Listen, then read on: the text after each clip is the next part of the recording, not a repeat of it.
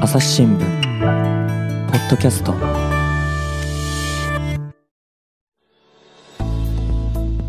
ピボット竹下さんとの議論を前回の続きからお送りいたします。やった SDGs に話戻しますけど、はいね。はい。あとね、本の中で僕読んでてね、すごい面白いなと思ったのは、アルコールの話、はい、あれってやっぱりアルコールの消費ってこれから減ってきますかね？そうですね、あのまあ、直近ではコロナで飲み会は減った気がしますけど、どうですかね？コロナ、そうですね、うん。飲み会はもうまず壊滅的になくなったし、そもそも自分で、例えば家族とご飯食べに行くって言っても、お酒の提供がないっていう時期がうん。ずっと長かったですよね。そうですね、あのー今だとお酒の提供なかったりとか、まあ、もまもなく、まあ、これ今収録している時では、まだあの緊急事態宣言中ですけど、まもなく解除される見通しで、まあ、お酒も自由に飲めるようになったりとかするんですけど、一方で、まあ、飲み会的文化、うんうん。あの会社が終わった後みんなで飲みに行くってノミニケーションね。飲みニケーションも減るでしょうし、うんあとはこれ、あのーまあ、藤野秀人さんというあの投資家の人がですね、ゲコノミックスっていうことを提案してるんですよ。あの何ですか、ゲコカエルですか？ゲゲコあのお酒が飲めない人のエゲコノミックス。で、ゲコノミックスのまあ経済効果はまあ3000億円以上あるんじゃないかっていうふうに言っていてね結構でかいんですよ。というのも、いろんな統計を見ると、日本人ってアルコールがやっぱ体に合わなかったりとか、うん実は苦手な人って割と一定数いるんですよね。そうですね。はい。で、まあ飲んでるけど、本当は嫌だなとか、あるいは、えー一杯飲んでるとすぐ顔が赤くなっちゃって体調悪くなると。うんでどうしてもそういう人たちのことを今まで、えーまあ、気にしなかった面もあるんですけど、うん今後、そういう人たちが声を上げやすくなったりとか、まあ、SDGs でいうと、目標3番が、すべての人に健康と福祉をって、まあ、健康のはいはいはいはい3番なんですが、ここもアルコールなので、アルコールを飲まないっていう人も増えていく、まあ、SDGs 的な価値観が広まっていくとしたら、アルコールもなくなっていくんじゃないかなとは思うんですけどね。だからあれですよね、SDGs っていうと、その国連がね、はすぐに思い浮かぶ、それであ WHO でしたっけ、お酒は危険だよっていうこともね、はい言ってるわけですよね。言ってますね。はい。うんまあ、あのタバコもですね、はいはい。あのーまあ、いろんなリラックス効果があるとか、うん。それによってコミュニケーション活性化されるとか、ストレスが解消とか、いろいろ言ってた割には、今、ピタッと タバコを吸うとこはないですよね。ね。と同じように、お酒をそんな頻繁に飲むっていうことがなくなってくるんじゃないか、まあ、ただこれは価値観の問題なので、これ聞いてる方は、お前ふざけんなと、今、お俺はビールを飲みながら聞いてるんだと、私はビールを飲んでるよっていうこともしないんですけど、はい、えー少なくともそういうことを想像することは大事だと思います。あのもしかしたらお酒はなくなっていくんじゃないかとかですね。うんいやー、でもそれ、僕、もう本当、同感なんですよね。はい竹下さん、お酒飲みますか？えーお酒好きなんですけど、ええただ、私もハフポスト編集長就任で一番最初にやった企画が、うん飲み会をやめようっていう企画だったぐらいおー、そうですか？やっぱりその飲み会文化が醸し出しているカルチャーは、ちょっと苦手なところがありますね。飲みニケーション飲みニケーションはちょっと苦手ですね。うんやっぱりそういうのもあって、はいでもお酒は飲む。お酒は好きですけど、最近飲まなくなりました。いやコロナもあって。はいはいはいはいうん今って本当あのアルコール度数が一時期はいやっぱストロング何がしみたいなので高いね、うんえー9%みたいなのが増えたんだけれども今あのアルコールの少ないのがどんどん出てますよね。そうですねあのノンアルコールバーっていうのも出てきてますしですか。カクテルとかでもノンアルコールが出てきたりとかビールだけじゃなくてハイボールとかうん。ジントニックのノンアルコール版とかも出てきてるみたいですね、うん。結構なんか若い人の話でもね、あの飲むのがね嫌だとか飲まないっていうような人も増えてる感じですよね。そうですね。本当にあの、まあ、アメリカとかロンドンとかでもそういう飲まない日とかあのシラフであることがかっこいいみたいな文化が広まってるようですね。うーん。なんかこう結構割とこう早くそういうことって進みそうな感じもしますよね。そうです。私が注目してるのは、まあ、お酒と牛肉なんですけど牛肉？牛肉とお酒がもしかしたらなくなっていく可能性があるんじゃないかなと思いますね。牛肉は何でなくなるんですか？牛肉はやはりあの牛のゲップのですね、はいはい。まあ、この温暖化効果というか、うん。あのあとは牛を飼育するときに起こる環境負荷によって、うんえー牛を食べないっていう人、まあ、ビーガンですねの人は増えてて、一応断っておきます。が私はお肉大好きだし あのお酒も大好きなんですけど、うん。ただそのまあ、タバコと一緒で価値観がガラッと変わる時があるんじゃないかっていうことはまあ常に想像していて、うん。まあ、あのお酒はもうちょっと早いかもしれないですけど肉はまだまだあの残るとは思うんですけどもしかしたらお酒とか肉っていうのも、まあ、少なくとも消費をする人が減ったりとか違う大豆ミートを私は食べてるとか、うん。ノンアルコールを飲めてるみたいなあるいは共存させて今日はお肉だけど明日は大豆ミートとかそういう、まあ、ハイブリッド型の人ぐらいは増えるのかなと思いますね。ただそうなんですよね、これも牛肉ね、牛、こう僕、聞きかじった話で、これ、よそ様のね、ポッドキャストで、農家の種っていう農家さんがやってるですね、ポッドキャストあって、そこで確か話してた、ちょっとね、引用が不明瞭で申し訳ないんですけれども、なんかその、牛って基本、トウモロコシを食べると、はい、でまあ、人間が食べない感じのトウモロコシなんですけれども、その、えー、と牛によって賄われる牛のお肉を食べて、賄われるその食料っていうのよりも、トウモロコシ、あの牛が食べてるトウモロコシっていうのは全部、その人間が食べられるトウモロコシにして、と普通のそのそのトウモロコシを人間が食べるようにしたら、なんか20倍ぐらいの食料になるっていうなるほど。話あって、はいでも肉食いたいじゃないですか。はい。でなんでその今、そういう話になるかっていうと、やっぱそのどんどんそうやってね、肉、あ肉じゃない、牛、増えてるらしくって、とりわけその中国の人なんかが、あの牛肉、とりあの美味しい牛肉をね、たくさん食べるようになったっていうような影響があるっていうような話もあるんですけれども、実はだから、そこでもうスパッとですよ、もう牛やめ、えトウモロ全部トウモロコシ畑は人間が食べるものにするっていうふうにしたら、食料問題とか一気に解決なわけじゃないですか。そうですね。でも、そうはならないわけですよね。うん。ここら辺のこの人間の抱えるまあ業みたいなもの、うん。僕もやっぱり牛肉も食べたいし、うん。お酒も最近量は減らしましたけど、やっぱ飲みたいですしね、はい。ここいらがやっぱりまたもう一つ SDGs がきれいごとに感じられるところなのかなっていう。そうですね、あのまあ、これ、ちょっとさっきもお話しした、まあ、どのぐらい早く変化させるべきか問題だと思うんですよ、あるいは変化は、えー0を100にしたり、100を0にしたりするという、とりあえず20ぐらいを目指すみたいな、なるほど。まあ、ハイブリッド型も大事だと思うんですけど、まあ、肉に関してはですね、まあ、ビーガンの人ともよく最近話すんですけど、はいはい。当然環境のことを考えるとですねもう一気に変わってほしいけれどそれは現実的じゃないし、一方で別の問題も起きると。でまあ、私も、あのー朝日新聞は宮崎総局宮崎支局が出発点でしたけど、うん。宮崎とかって宮崎牛ってまあ一生懸命牛を育ててるさ農家さんの本当にこれはあの例えじゃなくて農家さんの顔を今でも、あこの人だなって思い浮かぶんですね。うん。でその人たちのいや君たちがやってることは環境に悪いからはい終了とはとても言えないですし、うんうんうん。肉が好きな文化もあるんですけど、まあ、ここはやはり、まあ、まあもう一度イノベーションというかビジネスの力を信じたくて、まあ、最近やっぱり大豆ミートっていうのも美味しいっちゃ美味しいんですよね。おーそうなんですね。であの IKEA とか、まあ、家具の有名な IKEA とか昔スウェーデンミートボールっていうのが食堂が IKEA にあるじゃないですか。はいはいあるあるミートボール売ってるんですよ、ね。あるあるれ最近大豆ミートなんですよ。そうなんですでか。結構美味しいんですよ。あれ、まあ、ソースが美味しいじゃないですか。まあ確かにね。はい、で、まあ、あの肉もうまく肉独特のちょっと筋が入ってる感じが、まあ、ミートボールなんでうまく表現してるんですよ。焼肉とかも焼肉のタレ食ってんじゃないかと思う時ありますもんね。そうですね。うなぎとかもね。はい、うん。焼肉タレ美味しいですからね。はい。はい。で、まあ、それと同じようにセブンイレブンも大豆ミートの商品とか出したりとかあと、うんうん。いろんなコーヒー屋さんでもそういうのが出てきて、まあ、それであいけるんじゃないっていうふうになっていくとあ肉の頻度を下げていったりとかあとこの前も、えー V, ク v クックさんっていう会社のあの紹介で、えー生姜焼きを食べたんですよ大豆の。うんでまあまあ美味しいんですよね。そうやってどんどんシフトしていくっていうのもあるんじゃないかなとは思ったりします。もちろん一気には変えるといろんな問題が起きるとは思いますけど。うんまあなんかできる人からやっていくみたいな感じですかできそうですねはい。ねだからそこがマウンティングにならないといいですよね。おっしゃる通りです。俺は大豆ミート食べてるぞ。スウェーデンのミートボールみたいな。ね。でそう、私もこの前ツイッターでそれ書いあの別にマウンティングしたつもりないんですけど、うん。大大豆ミートボール美味しいとか書いたんですけど、まあ、本当におっしゃるようにこれを食べてる人が偉いとか、うん。先を言ってるとか進歩的だっていうふうにやるのは良くないと思いますね。やっぱどうしても思い出しちゃうのがそのアメリカで、アメリカの社会ってあの、ね、貧困層の方ほどこうやっぱりこう太ってるとか、うんうん。そういう人が多い、要するにその栄養として、なんていうか、まあ劣劣悪っていうかね、カロリーが過多なものとかっていうのは安かったりするわけですよね、手軽にそのエネルギーが取れたりする。うん。でその逆にね、えー高収入な人たちっていうのは、そうやって体に気を使うものを食べ、うん。体もしっかり鍛え、うん。ね、トレーニングしみたいなことで、こうね、あのしっかり痩せているというか、まあ、筋性の取れた体つきになってはい。るみたいな差があるじゃないですか、ああいうふうになってほしくないなっていう。そうですね、本当にアメリカ、まあ、私も住んでたんで分かるんですけど、うん。あの健康的で、あのー栄養があってで、なおかつ今だと環境に優しい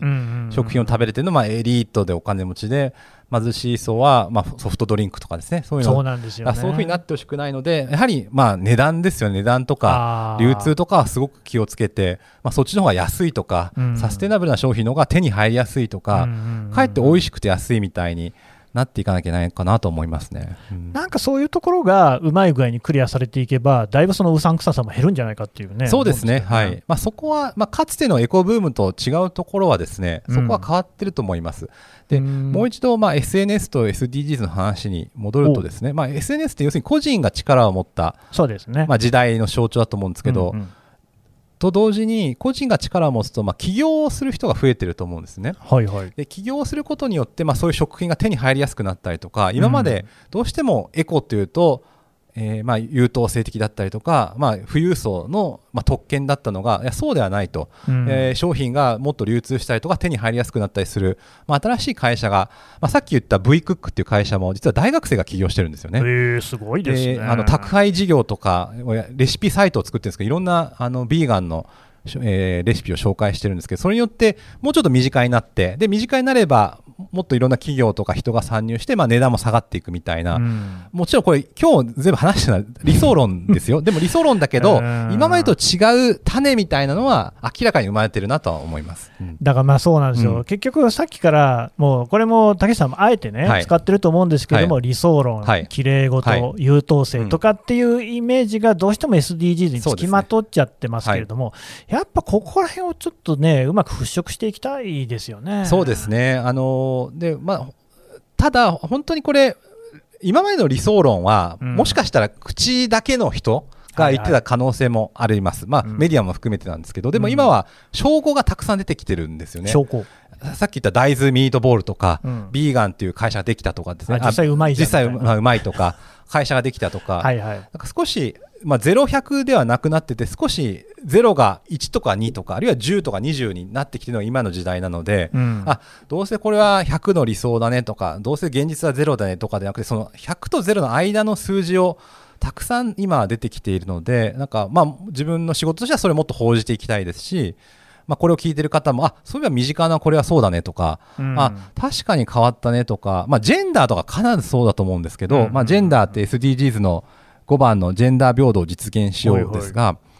5年前より今はちょっとはましになってます、あの森ね、森喜朗さんへの批判も見てると、ですね、うん、みんなが分かってきたっていうのがあります。そうそう。あれ、一応やめましたからね、やめましたしね、はい、でもしかしたら昔の日本では、そんなのは当たり前だろうとか、ね、気にするなっていう人がいたかもしれないけど、うん、ジェンダーは、もちろんこれ聞いてる方は、いやいや、全然変わってないっていうお気持ちはすごくあるし、僕もそう思うんですけど、ちょっとは変わってる気がします、ね、確かにね、うんそうそう、だからそういうちょっとこうね、良くなってる部分っていうのを見ていくのも大事。大事だと思いますね。いやー、そうなんですよね。ジェンダーとかも本当にそうですよね。いや変わりましたよね。本当に2、3年前もっと変な CM とか、まあそれこそ企業の話に戻ると、差別的な動画とか、どうしても女性があのある特定の役割を押し付けられてたりとかですね、うん、顔とか、まあ、あのお笑いもそうじゃないですか、いろんな顔とかを。ね、いや、うん、そう、でもあれも急速に変わりましたね。変わりましたよね。あの容姿いじりみたいなって、やっぱなくな、まあ、減りましたもんね。いや、明らかに減ったと思います。なので、今の子供たちに、例えば20年前のお笑いを見せてた気に、どんな反応するんだろうっていうぐらい変わりましたよね。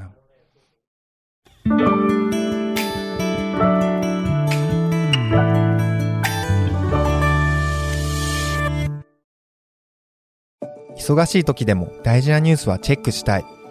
それなら朝日新聞デジタルの紙面ビューアーとポッドキャストはどう？紙面なら見出しの大きさで大事なニュースが一目でわかるしポッドキャストは通勤中でもながら聞きできるよ。いつでもどこでも。朝日新聞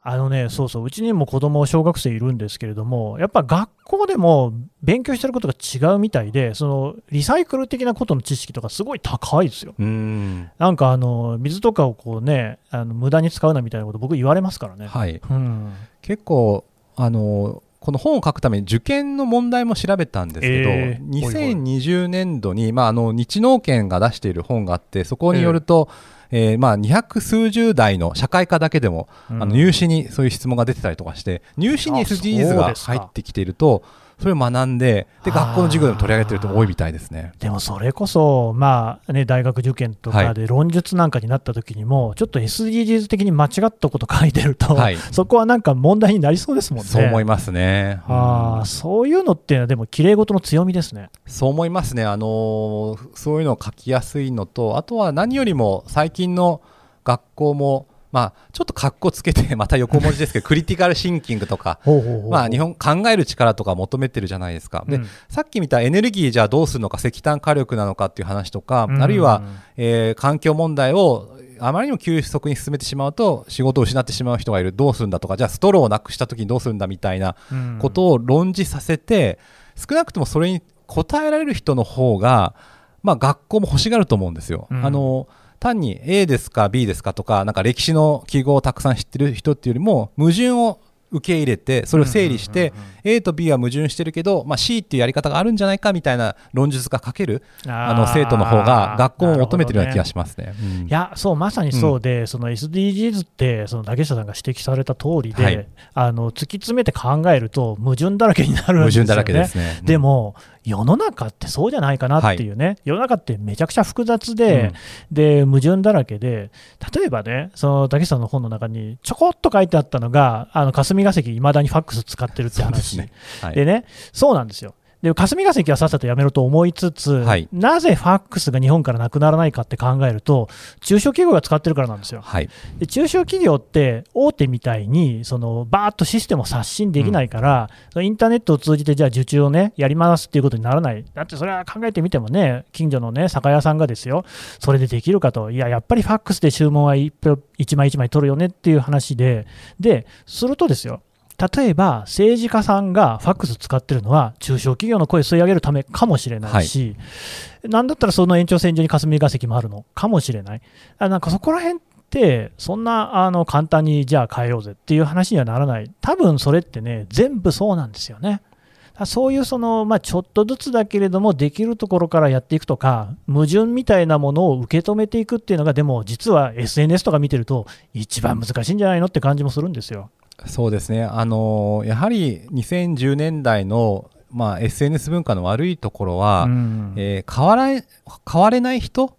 は、えー全然分かってないから変われないんだっていうふうに思っはいはい。思いすぎたところだと思います。で、ファックスの話はまさにおっしゃる通りで、よく、じゃあネットに切り替えればいいじゃないかとか、そんうなん100万とかの設備投資じゃないんだからみたいな言い方をする人に会ったことあるんですけど、中小企業の100万って結構大きいじゃないですか。本当とんでもないですよ。はい、とんでもない額をそんなに簡単に切り替えられないし、今までの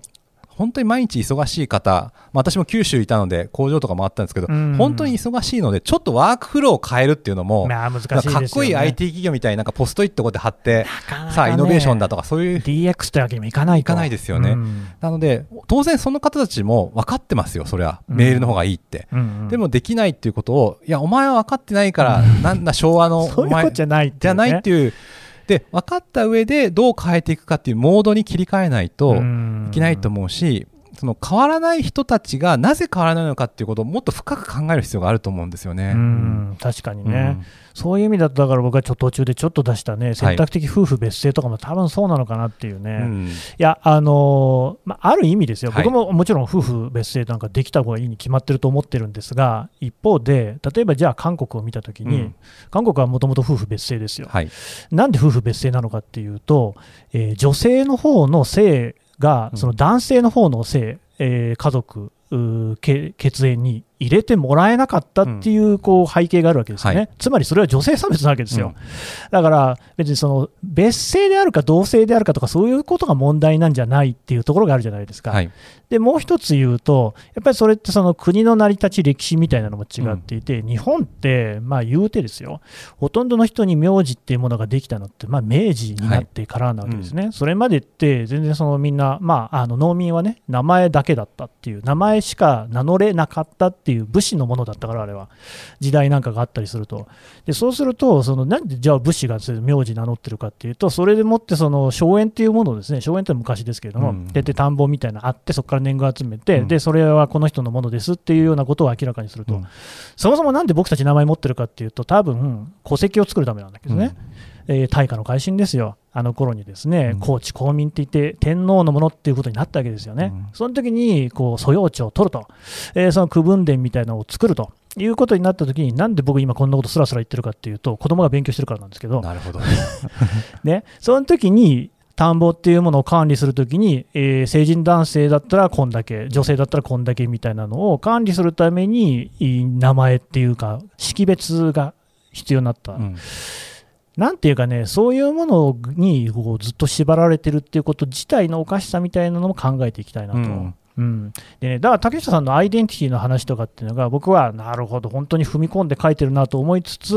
まあ、僕とは考えが違うなと思ったんですよ。うんあとキリスト教なんですか？そうですね、はい。あの、まあ、そこも本を書くからには、きちんとオープンにしようと思って、まあ、はいはい。な名前も含めて、男性とか、あの、日本人とか、うんキリスト教とか、まあ、あの、正確には、あの、なんていうんですかね、洗礼を受けてるとかではないんですけれど、あ、そうなんだ。ライアンとか言ってるけど、あれは洗礼名ではない。ではないですね。はい。ただ、うんあの、価値観としては、あの、すごい、おそうですね。はい。多分なんかその、そうだなと思ったのは、うんアイデンティティっていうのは、でもその他者っていうものが必ず入ってくるっていうことをはい書いてたじゃないですか。い、やー、これ本当そうだよなと思いつつ、そもそもアイデンティティって考え方自体が西洋的だなと思って、うん。そのやっぱりキリスト教って神と自分の1対1の関係、はい。対話の中で自分っていうのを規定するっていうところがある。僕なんかは臨済宗なんですよね、はい。仏教徒で、はい。でそうすると、まあ、これ、臨済宗の教えがっていうことじゃなくて、僕の独自の考え方ですけれども、人間って基本的には、縦軸に DNA があって、横軸に環境があって、そこからそのなんか交わったところに勝手に立ち現れるものが人間だぐらいに思ってるんですよ。つまり、まあ、世界というか、宇宙のそのいちょっとしたこうなんかね、見えてるところとして自分があるだけで、だからなんかそのやっぱ SDGs 的な観点で言うと、ジェンダーとか、LGBT の話とかそうなんですけれども、まさになんかそういうそのみんなこうね、ぐちゃーっとこうまだらになっている中で、その自分がじゃあ、例えばトランスだったらどうかなっていうのを考えたときに、なんか自分っていう存在なんて、まあ、わりかしどうでもいいんじゃないかっていうところに、僕は考えが至ってるんですよ。こういうのを聞いてどう思います？えっと、ここも SNS と SDGs を本で同時に論じたところなんですけど、うやはり SNS っていうのは、まあ、個人を信じてるツールだと思うんですよね。そうですよね。はい、あの個人の声が大事だとか、まあ、うん誰でも発信できるとか、インターネットがそうじゃないですか。うん。なので、その、まあ、誰一人取り残さないもそうだし、個人のアクションで、もちろん企業とか政治とかルールも大事なんですけど、個人のアクションで環境問題も変わるっていうふうに、えー思ったりとか、あるいはジェンダーの問題とか変わるっていうのが信じてるのが SDGs なので、うんうんその個人の力を信じてるってすごい現代の特性とフィットしてると思います。で、うんそれを違うんじゃないかっていう意見ももちろんあると思いますし、宗教によって考え方が違うと思うんですけど、少なくとも私はあの個人がを起点に考えるタイプの人間なので、それも本の中で明らかにして、うんそうですね。だから SDGs と。で、たただこれ難しいだから個人が頑張ればいいっていうそういう話じゃないんですけど、ただやっぱり個人を起点にした方がいいなとは思いますね。うん僕はね、だからね、個人をことさらに粒立てない方がうん SDGs 的じゃないかなって思ってるんですよ。あそこはあのすごくまたぐさっとくるところで まあ私も、えーっと迷いながら書いたんです、いやー、それすごいね、でもそこが伝わってきて、これ、真摯な本だなと思ったんですよね。うんあのー冒頭の前書きで、まあ、個人的なことは経済的なことっていうカット書いたんですけどはい。あのー個人がアクションすれば SDGs は解決しますと言った時の、うんまあ、暴力性があると思うんです。うんうんうんうんでみんなが、えーエアコンを切りましょうとか、まあ、エコな生活をしましょうっていうのは、まあ、難しいと思うんですよね。まあそうですね。いろんな意味があるんですけど、一つはやっぱり、じゃあ、恵まれてる人の方が取り組みやすいっていう現実もなんですよあったりとか、涼しいところに家建涼していところに家建てて、まあ、別荘に住んで、そうそうそうそうはい。で、電気もいろんなの使ったりとか、あの、買い物も、じゃあ、ウはいーバー、で、ウーバーはじゃあ誰が運んでるんだみたいうな。そういことですよね。でそれと一緒なのと、あとは、もう一つはもうちょっとあのシビアな話で、これだけ温暖化が進んでしまったときに、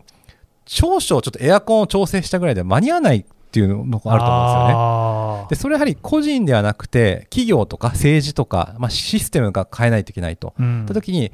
まあ、個人で頑張ろうっていうのは、まあ、ある意味面積しちゃうんですよね。本当は企業とか政治がやらなきゃいけないことを、皆さんの力でやりましょうって言自己責任的なね。自己責任。まあ結構うん、菅さんが言ってた自助と似てると思います。はいはい本当は政治がやらなきゃいけない領域を、一見これ正しいんですよ、個人も頑張りましょう、もちろん個人も頑張りますよ、それは。そうです。はい、そんな別に政治とか企業に頼りきれないし、僕も頑張って、うん。えー、とエコバッグとか使ったり、まあ、ペットボトル使わないようにしますけど、はい。ただそれは限界あると、しかもそれができない人もいるし、僕ももしかしてできなくなるかもしれないときに、そうですね。やっぱ個人じゃないよねっていう、その個人とチームとか企業を行ったり来たりするっていうことを、すごく書きたくて迷いながら書いた本なので、そすごくあのぐさっときた質問ですかね。いやでもだからそういうまさに矛盾とか迷いみたいなものをはい肯定できるっていうところも、多分その SDGs 的な考えなのかなっていうね、感じで結論付けたらいいですか？あまさにそうですね。あの聞いてる方はなんか中途半端って思うかもしれませんけど、結構ここはあ肝オブ肝オブ肝な気がするんですよね。ー僕だからね、うんあの、あなたも本の中で使ってたけど、腹落ちっていう言葉があんま好きじゃないんですよ。腹なんかに落ちるわけないんだとずっと思ってるんですよなるほど。うんはい。っていうことをちょっと言おうかな。はい。ちょっとごめんなさい。今から直直せますかね、本。ちょっとし、もし編集者の方聞いたら。いやいやいや、はいい、いんですよ、それはそれで一つの考え方なんで、でもまあ、そういうことをね、曖昧なものを受け止めながら、はいでも世の中を良くしたいっていうのは、多分ほとんどの人がみんなね、そうですね。同感だと思うんで、うんそれぞれにね、あんまりこう対立したりすることなく、うまい具合に回っていくといいなって思いますね。はい。はいというわけで、竹下隆一郎さんでした。どうもあありがとうございました。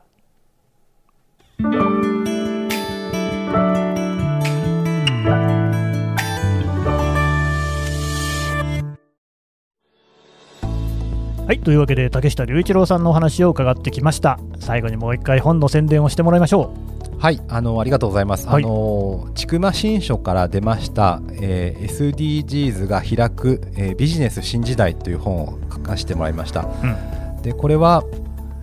書いてる途中にきっと SDGs のことが嫌いだろうなとかどうしても 綺麗事だろうなと思う方を想定したんですね。というのも私自身の中にも私竹下っていうんですけどリトル竹下が住んでいて常に本当なのかなとかもちろん経済が変わるのは分かるけれど嘘くさいんじゃないかって思う自分がいるんですよでもそうじゃないっていうことを、ま、話した本ですし、まあ、理想主義が新しい現実主義だと思ってるんですねでそれはいろんな人が価値観を表明しやすくなってるし金融とかビジネスも新しい資本主義環境とか社会のことを考慮した方が儲かるという資本主義にシフトしてると思うので、まあ、そこはあのーまあ、そういった価値観を一生懸命いろんなエピソード、まあ、読みやすい本にはしてると思いますのでぜひ手に取ってほしいなと思います。いやこれね、私も読みましたけれども、はい本当にあのお世辞抜きでね、ちょっと一読の価値はあると思うあので、ありがとうございます。まずとりあえず立ち読みでもいいから読んでもらいたいです。そうか買ってほしいですかね。はい。あの僕のね、おすすめはね、後ろの方ですね、第4章とか第5章とかのあたりがね、非常に面白い議論がされてると思うんで、ぜひね、はい。読んでいただければとありがとうございます思います。竹下さん、どうもありがとうございましたあ。りがとうございました。朝日新聞ポッドキャスト、朝日新聞の神田大輔がお送りしました。それではまたお会いしましょう。この番組ではリスナーの皆様からのご意見ご感想を募集しています。概要欄の投稿フォームからぜひお寄せください。ツイッターやメールでも受け付けています。ツイッターでは番組情報を随時紹介しています。アットマーク朝日ポッドキャスト。朝日新聞ポッドキャストで検索してみてください。